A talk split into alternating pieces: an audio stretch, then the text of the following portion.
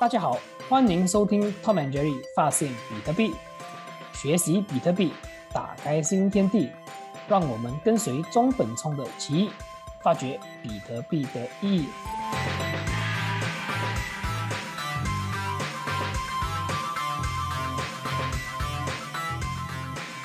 Hello，大家好，欢迎收听 Tom and Jerry 发现比特币，我是 Tom，我是 Jerry。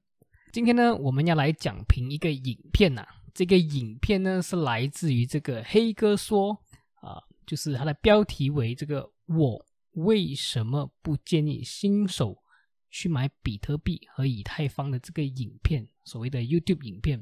所以我看了这个，呃，我们看了这个影片呢，呃，我们觉得说，嗯，我们要来讲评一下下的。但是在这个呃节目呢，我们是不会提到这个以太坊啦。但是呢，说到这个比特币，我们就觉得，嗯，坐不住了，我们来讲评一下。那你们先来听听看这位黑哥的影片吧，看他怎么说。各位观众朋友们，大家好。今天这期节目呢，估计是要得罪人了，要得罪很多人了啊！就是关于那些币圈小白呀，啊，刚刚进入区块链领域的啊，这些朋友们，我郑重的告诉你们，千万不要玩比特币，千万不要玩啊以太坊，或者说，在这个币圈领域啊，排名前二十的币，你都不要碰，你都不要碰，为什么呀？因为这些排名前二十的币，基本上都是已经涨了十倍、百倍，甚至说千倍、万倍的币了。很多小白一进入这个区块链领域啊，最直观的就是看到哇，比特币六万多了，哇，以太坊四千多了啊，BNB 五百多了，四百多了。然后别人都在跟你去吹嘘，哎呀，老子玩比特币，百万富翁了，财务自由了，老子炒史币啊，都身价都上亿了，赶紧买，不买还要涨的。哎呦！一个小白被忽悠了一愣愣的，结果呢？现在你去买史币，现在你去买比特币，这个成本多少呀？比特币六万多，史币涨了多少万倍？你自己算一算。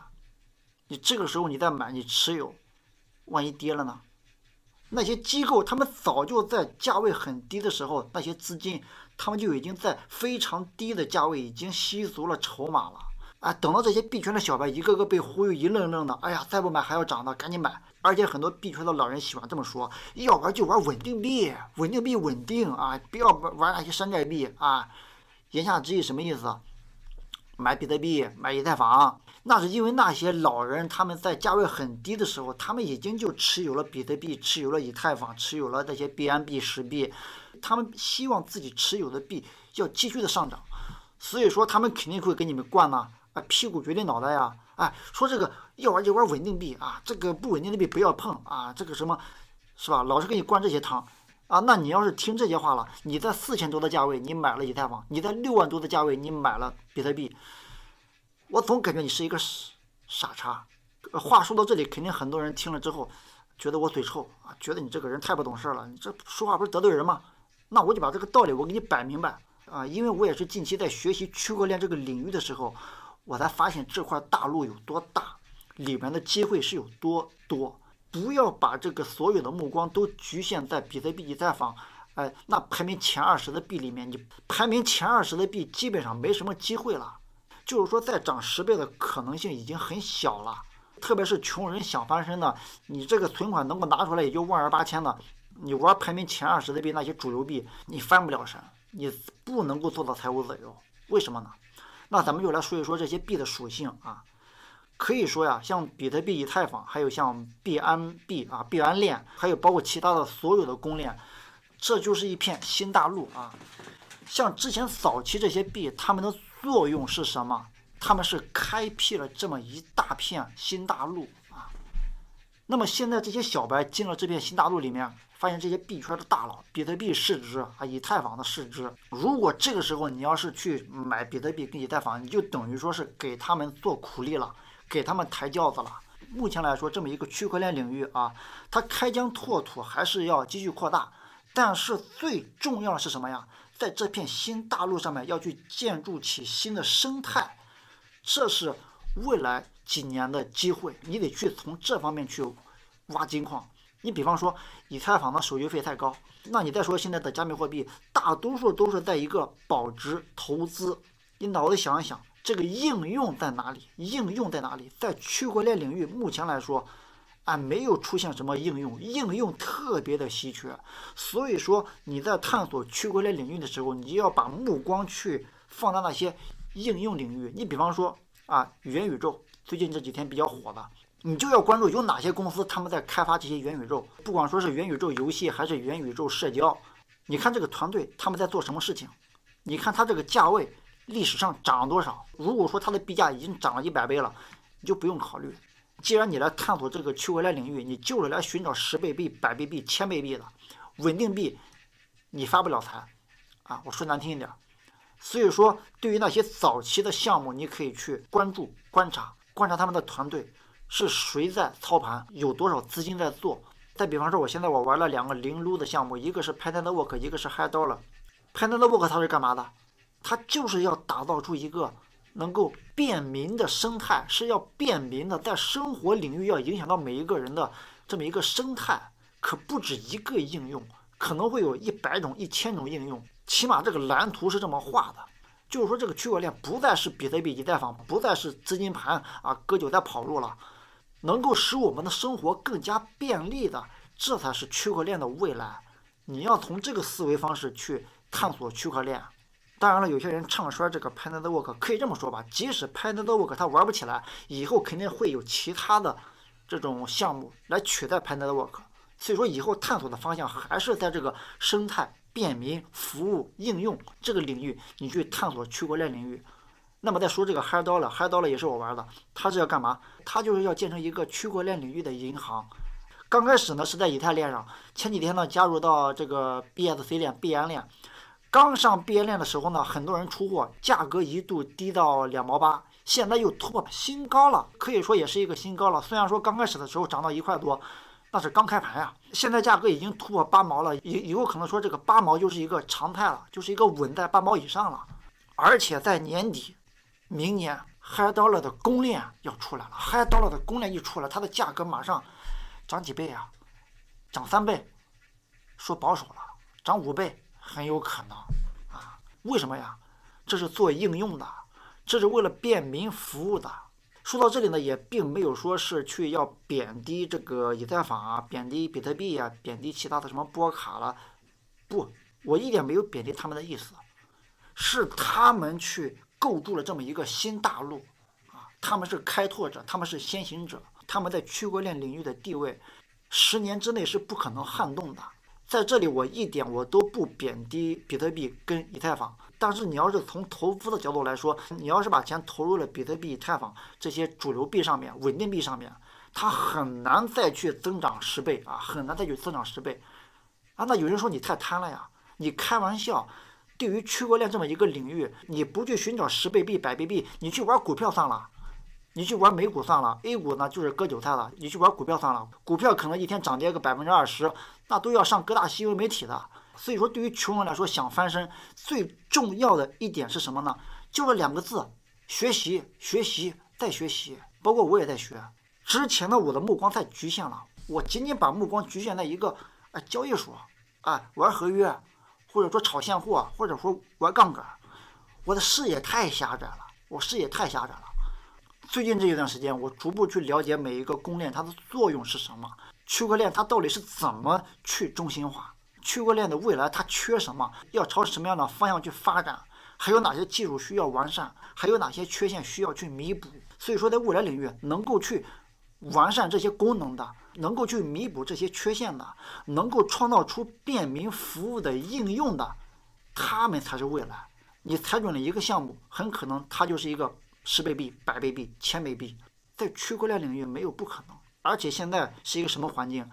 现实经济越来越烂，那么这个区块链的经济就会越来越繁荣。你不要把目光光局限在几个主流的稳定币上面。我发现一个现象，就是所有那些鼓励你去买稳定币的人，他们基本上都是在二零一九年之前就开始持有虚拟货币的。他们持有的比特币，他们持有的以太坊，至少都增长了。三五倍以上了，他们希望这个价格继续走高，他们当然希望后进场的人继续能够帮助他们去抬高币价。但是你进场的话，你这个进场的成本就非常高了。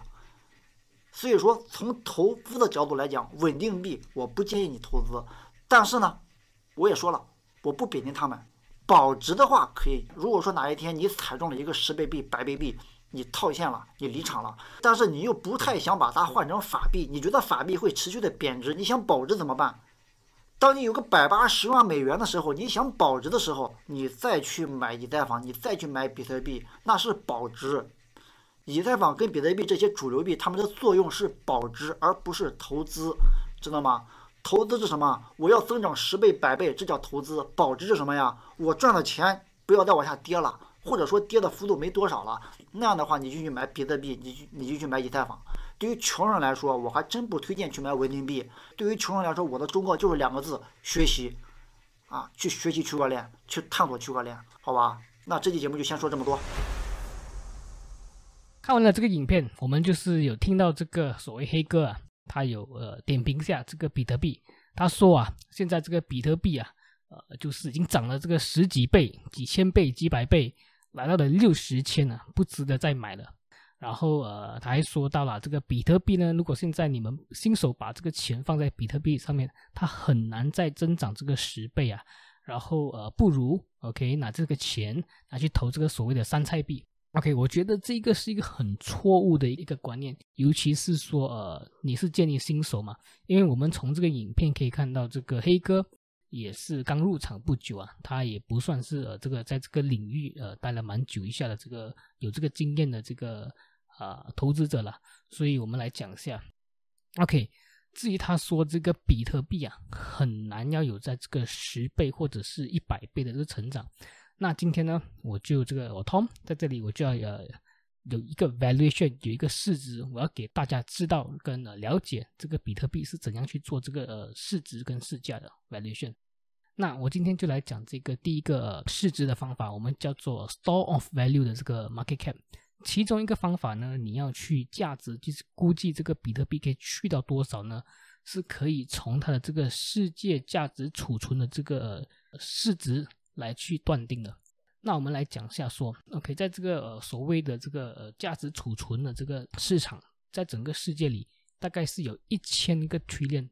一千个 trillion 是呃一千兆亿，它是包含着的这个所谓的黄金的市值啦，然后啊银的市值啦，然后呃 real estate 就是产业的这个呃市值啦，然后一些债券的市值，然后股票啦，还有一些所谓的艺术的这个呃艺术品。所以它总共的这个市值来到这个呃一千兆。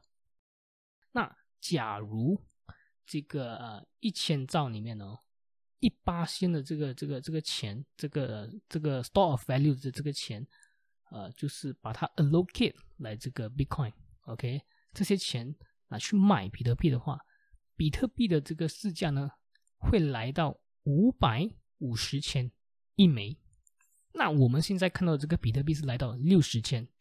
只要一八千十倍了哦，啊，十倍了哦，只是一八千哦，就是这个一千兆的这个这个呃 store value 价世界价值储存的这个市值进来进入比特币，就可以马上的把比特币推到五百五十千一枚。那我们再来看看，如果是五八千呢？五八千呢，就是五五十兆进来这个比特币，比特币。至少可以去到两到三百万一枚，所以我们看从五六十千去到呃两百万、三百万是多少倍了？OK，你们呃观众自己、听众自己去拿捏好了哈。还有最后一个呢，是如果十八仙的这个一千亿、一千兆亿的这个这个这个这个钱进来比特币的话，最少比特币可以去到五到一千万。一枚的比特币，所以这个是一个很长远的一个路。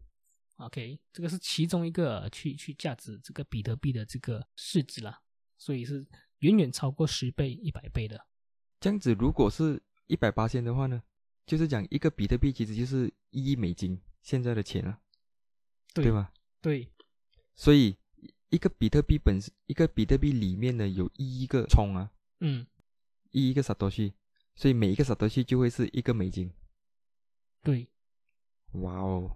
所以其实很难会有人去想象到那么呃，这个它的这个威力，它的这个潜力是有多大，所以很多人没有看到。所以我们只是讲一八线、五八线或十八线的这个市值嘛。因为比特币就是所谓的 store value 价值储存的这个这个工具嘛，所以比特币在刚刚在慢慢的就是在这个呃众人的这个面前，慢慢的呃显示出了他的这个威力啊，所以日子才刚刚开始啊。OK，那杰利，你觉得这个比特币有这样的市值吗？你是怎么看？我觉得肯定有，有一个嗯叫做 Plan B 的人，哦，那个他在二零一九年嗯很出名，非常出名。他在二零一九年他就做了一个 stock to flow 的 model valuation，so 他是呃看了这个呃 Seventeen 的的 Bitcoin Standard 的书过后，他就啊、那个书里面提到这个 stock to flow，嗯什么是 stock to flow 呢？就是基本上它就是来衡量计算一个 asset class 它的呃稀有性是对，极高，就是比特币的稀有性啊，对吗？比特币的稀有性。当然，它不只是呃局限于比特币，比如讲黄金的稀有性，黄金的 stock to flow，嗯或者是金的 stock to flow。所以嗯 stock to flow 是怎么样来的呢？stock 就是讲呃现在已经从地底挖出来了的现货，就是。spot。flow 呢，就是每一年会挖出来的一个产量，所以你拿这个 stock 除以这个 flow，你就拿到一个号码。嗯说、比如呃，现在世界上有一百个吨的黄金，嗯，每年产两吨，嗯你嗯就拿一百除以二，嗯你就拿到一个号码，就是五十五。十嗯这个就是代表这个这个黄金的稀有度呢是一个五十，嗯，你需要用五十年呢才能够挖跟现在一样，多现在市面上有的的一样多的那个呃产啊、一个数量，黄金数量所以这个 stock to flow。嗯。所以这个 Plan B 这个匿名的这个人 Plan B 呢，他就做了一个 model，就是跟这个黄金还有银的稀有性，再加上这个比特币，跟他们放在同一个 chart 里面，他用他一些嗯。数学程式，嗯。就看到它是这个一个 asset class 嗯它的总市值，嗯。其实跟它的这个它的稀有性是有直接的关系的。嗯。就是当你是越稀有，你的 stock to flow 是越越高的话，你的总市值是会更高，是会更更高高的。嗯。是，背选这个 Plan B 的这个呃方程式呢，它算到它有它有几个版本，其中一个版本呢，就是在从现在，像比特币差不多是一个五十四的 stock to flow，嗯从 anytime 从现在到二零二四年的五月，就是下一个 Bitcoin 的 halving，比特币呢会是一百千美金，嗯或者是甚至去到两百八十八千美金一个。对对所以刚才你讲的那些 valuation 呢，是以一个市场上一个 potential 的 market 的 addre- addressable size 嘛。嗯现在它给的呢是一个数学方程式，算出来一个有根据的一个模型。所以对。这这个模型呢是经过一些不同的人呃 review，有一些甚至、嗯。甚至觉得他这个模型是不对的，他嗯。就自己去做了这个想要去反他这个理论的。对。最后他也觉得他做完了整整功课过后，他发现到，哎呀，其实这个 Plan B 是对的是，对的，他也变成这个嗯，也他也变成了这个 stock to flow model 的支持者。嗯对，是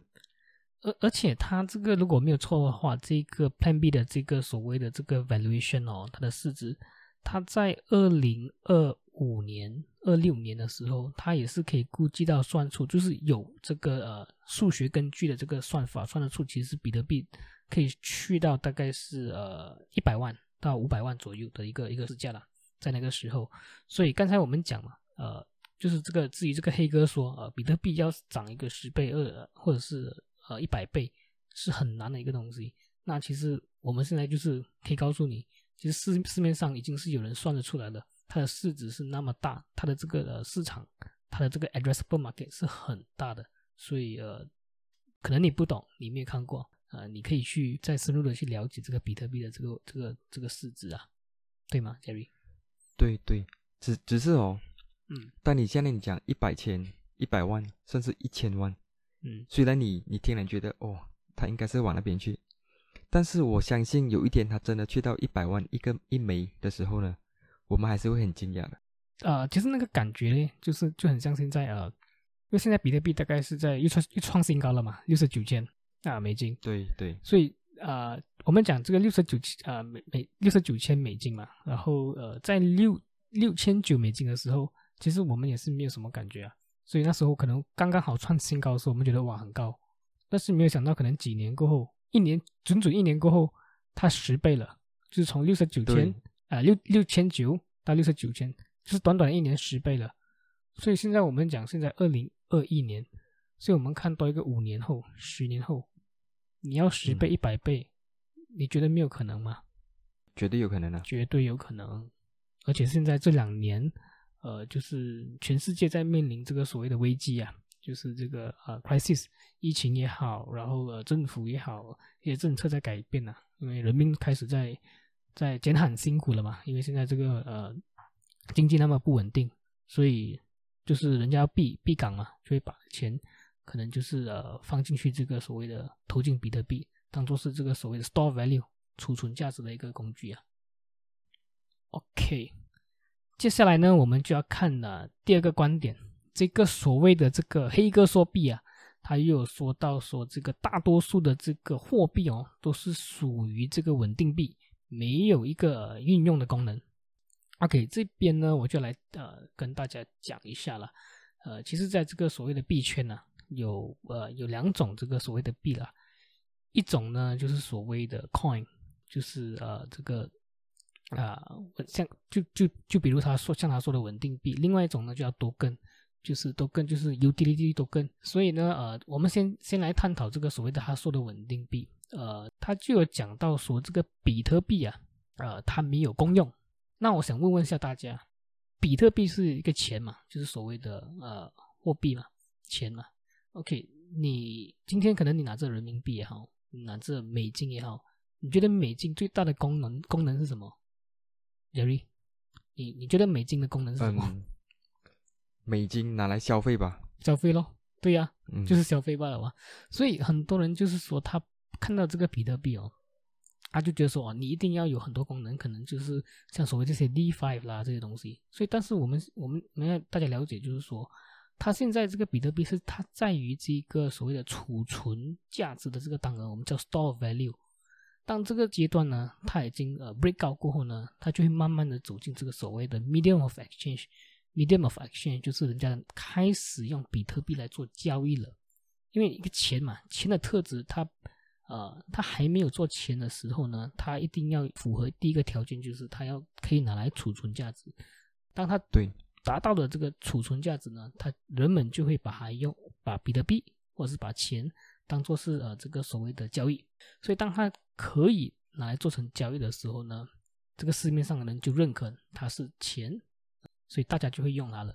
所以这个就是一个钱的功用啊，它不需要有别的这个所谓的呃 utility，这个是我的看法。梁丽你怎么看？完全赞同。比特币呢，它为它的功用就是拿来当做储蓄。刚才我们讲到全世界有很多不同的 store value，对吗？对。就像比如讲呃产业啊，还是呃 fine art 啊，呃股票那些，其中一个原因，他们我们人人类。在这几十年，需要不断的去投资，找东西来投资，学习投资。主要的原因呢，是因为我们的钱它一直在贬值。比特币呢，它是一个会升值的钱，所以为什么我们讲它会吃掉这个其他的 store value 的 market size 啊？领域，就是因为其他的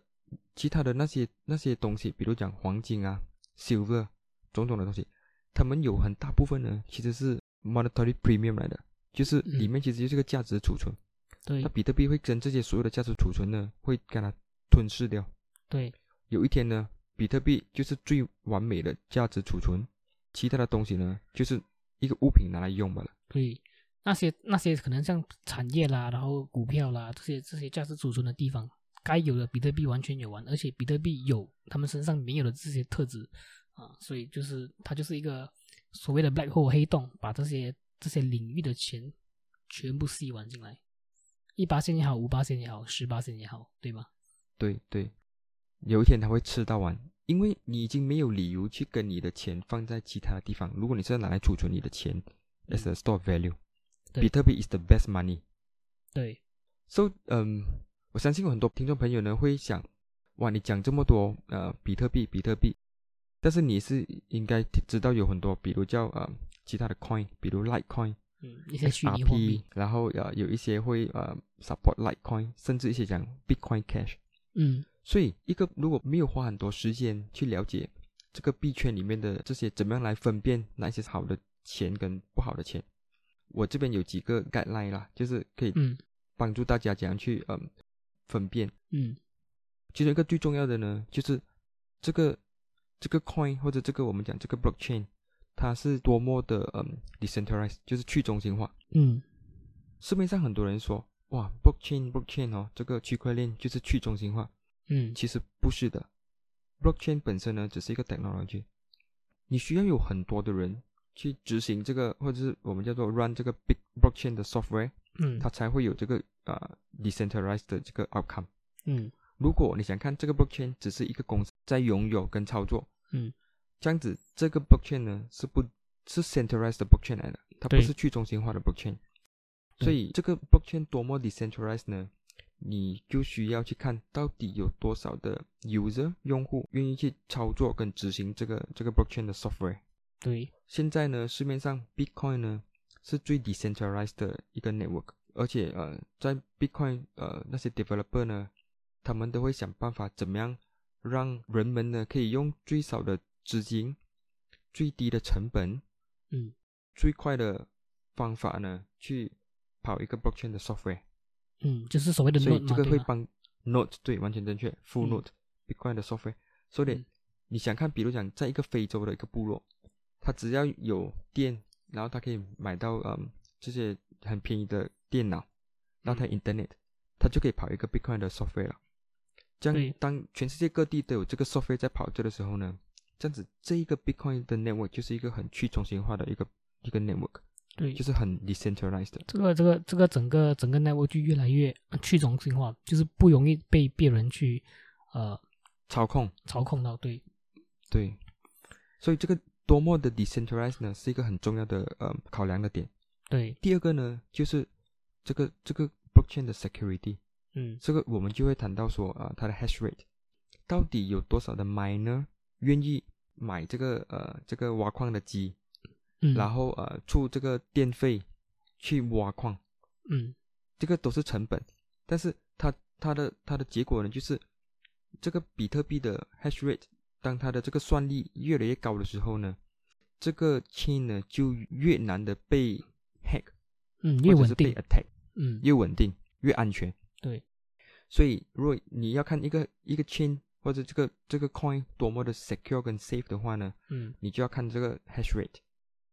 就是那个它的 chain 的安全性。安全性，而且早期这个中国不是 ban 了这个呃这个比特币嘛，它掉了，但是很快的短短时间它又爬上来了，它的指数又又飙高了，就代表说其实这个它的这个所谓比特币的这个生态，它是很嗯。安全、很稳定的一个一个一个生态。是是，嗯，然后还有就是，嗯，如果要看一个 coin，呃嗯，及它的未来呢，这个有一个叫做 Trace Mayer 的人，嗯。他在二零一五年呢就发表了一个演说，嗯。就谈到这个 Seven Network Effect，这个嗯。Bitcoin 的 Network Effect。第一个呢就是 speculation，就是因为它是一个新的 asset class，然后那些嗯投机者呢会会愿意愿意去用钱去去投机，嗯，然后他就会他就会呃延伸到第二个呃 network effect，就是会有人就是 consumer 呢就愿意收这个比特币，嗯。因为它在升值嘛，有人去 speculate 它，就是去投机，就有价值了。币。升值，这样就你就会有 consumer，然后你就会有商家，就是 merchant 的 ad- adoption，对，很开始人家收比特币。有人有收啊收比特币，然后当这有 speculation 这个投机的行为，还有这个 u user 还有 merchant 的时候，呃，这个 miners 呢，他就会 provide 这个 security，因为他他会去挖矿，miner 就想，哎，这个这个币现在贵了，呃，嗯。有机可图，我就去呃买这个矿机，然后我开啊、开店，我就可以去挖矿，我就拿到这个币，嗯。拿到这个币过后，我可以我可以卖掉，然后我可以赚钱。嗯，so 当他有这个 security 的时候呢，这样他这个就是个良性循环，就看到哎，这个 speculation 或者是这个 consumer 或者是这个 merchant 看到哇，我的币的这个呃这个 security 越来越强大了，然后它是一个良性循环，这样我我我会甚至会 speculate 它，我会投机说，我猜测未来它会值更多钱，他会愿意去买，他愿意去收，嗯，但是那些呃，然后这些呃这些矿机或是挖矿的呃公司呢，他们看到诶价钱在起了，我现在需要买更多的这个矿机，出更多的电力去挖这个矿，因为这个矿更这个所以这个币更值钱的，嗯，所以就变成一个良性的循环。对，然后第五个 network effects 呢，就是比特币的程序员，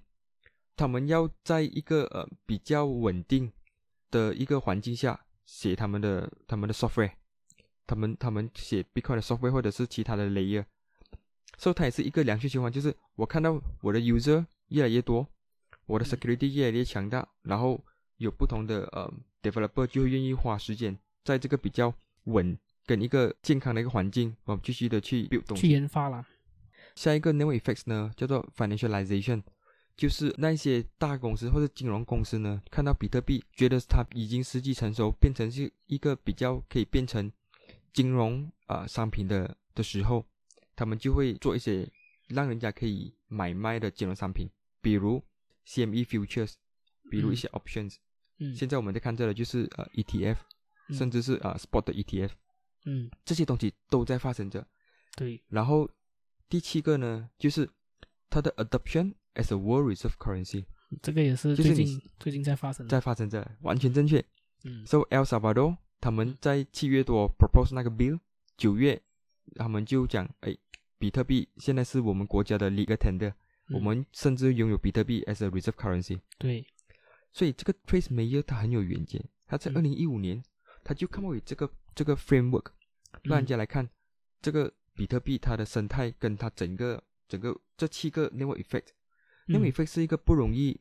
呃 duplicate 的一个一个情况来的，对它是一个很自然发展的一个一个现象。情情形现象。对，所以，所以也就是说，其实这个比特币啊，如果是比起别的这个币哦，它的这个单单看，单单靠看它的这个所谓的 network effect，它的这个生态，它几坚定、既坚固哦，就是来自于这些所谓的一个生态。你看，它有人去炒这个币，然后炒久了，觉得诶这个是币有价值，慢慢人家就会收藏这个币，收藏这个币，然后人家就会开始去用这个币来做交易，因为有 MCH 嘛。然后开始就连换成了这个呃有这个呃 supply 跟 demand，就是需求跟这个、呃、供应嘛，所以这个所谓的挖矿者就会开始去挖矿这个东西，因为有需求嘛。然后这些呃 programmer，也就是这个呃程序员就开始呃有这些工作，因为他们觉得诶这个领域我可以就是参入，我可以去呃帮忙就是这个比特币做这个程序。然后开始做了这个程序过后，OK，开始你会看到很多商家就来了，哦，这个比特币的这个这个这个市场是有价值的，所以我就要呃可能开一个 exchange，就是交易所啦，就是给人家来就是开始做这个 trading 做交易，然后慢慢的，现在我们就看到了，尤其是在今今年，我们看到就是这个国家开始承认接受比特币，然后把它当做是这个、呃所谓的 legal tender，就是国家的这个钱来使用，所以这整个生态我们看到不是我强调啊，不是每一个币会有的一个生态。对吗，Jerry？完全正确，完全正确。完全正确啊！所以这个是一个很重要、很重要的因素。为什么只有比特币能做到是？OK，那呃，除了这一点呢，这个黑哥啊，他又有说到啊，OK，这个啊、呃，尤其是这些呃买比特币的人，都是早期进场的，然后他希望呃，就是这个新手呃，继续可以帮这个所谓的呃之前买过比特币的人，就是、呃抬高这个市价。其实这个是一个很错误的呃讲法。这个黑哥呢就说到，呃，之前买过这个比特币的人，呃，就是一直鼓吹这些新手去买比比特币，是因为他们要这个新手继续的帮忙抬高这个价钱，这个是错的了。那为什么我觉得这个呃是一个错误的想法呢？我就来分享一下，呃，这个早期啊，这个呃比特币的这个呃宗旨是什么？这些人呢，在可能在二零零九年或者是二零一零年的时候，嗯他们买入这个比特币哦，他们的最终的这个、呃、初衷啊，就是因为他们相信比特币的这个呃宗旨，就是要把钱跟这个呃所谓的政府，就是 state 要分开。OK，他们相信说这个比特币能够为人类带来更好的未来，而不是被政府操控。所以他们才去相信了比特币，他们买入了比特币。但是最重要的这个呃用意呢，他们不是为了要赚取更多的钱而进来市场去买比特币的，所以这个是一个很错误的想法。所以这些人呢，他们就是看到了这个，就是很像说，呃，今天我们打个比方，今天可能，呃，我们讲 MAZON 或者是面子书刚刚呃就是上市或者是刚刚呃起步的时候，可能今天我觉得这个公司有潜质，我相信他，我相信这个公司要做的这个市场，然后跟他的理念，我买了这个公司，然后可能十年过后，这个面子书成功了。然后我去到市场，我告诉大家说：“诶，这个呃面子书是可以投的。”你们会觉得说我要故意去抬高这个价值吗？不是嘛？对吗？是因为早期我进去的时候，我了解到这个呃比特币的用意，然后我相信它，而我去买了它。所以其实他这个是一个很错误的一个想法，然后叫人家去买这些所谓的山菜币啊，其实风险更高，对吗，杰瑞？对对，这个比特币哦。它可以让我们想起以前，你记得这个 church 啊，嗯，church 他们是可以只有 church 有可以印印书吧？对，教堂，你你你记得吗？对对教堂。So 那时候呢，人们读的东西呢，都是由 church 来呃印印制的。对对。然后嗯，有一些革命呢，就就呃去掉了这个这个东西。现在比特币人会做着同样的事情，但是他去这的是呃 separate money from state。嗯。就是把钱跟这个政府分开了，是是，对对。然后呃，讲到这一点呢，其实你看回这种在比特币的这个呃所谓的灵魂人物啊，就像可能 Hal Finney 啦，然后一些可能像呃 Gavin Anderson 啊，一些比较呃 OG 呃急的这些这些这些这些所谓的程序员啊 programmer，他们早期为也是进去进入了这个比特币，不是因为他们要赚大钱，而是他们相信这个比特币的。的的未来而进入的，对吗？对。好了，那我们今天的这个讲评就到此为止啦。希望大家不要被这个黑哥作币的这个影片误导。那当然，如果新手们是以这个投机的这个立场进入这个币圈，黑哥的这个说法是没有错，但风险和这个后果要自负啦。但是还是要强调，如果新手们是要以这个价值储存，不要这个货币贬值，比特币绝对是这个最佳的选择。以上的这个建议并非这个财务建议，请做好自己的功课哦。好啦，如果喜欢我们的这个频道，记得点赞、订阅和分享出去哦。拜拜。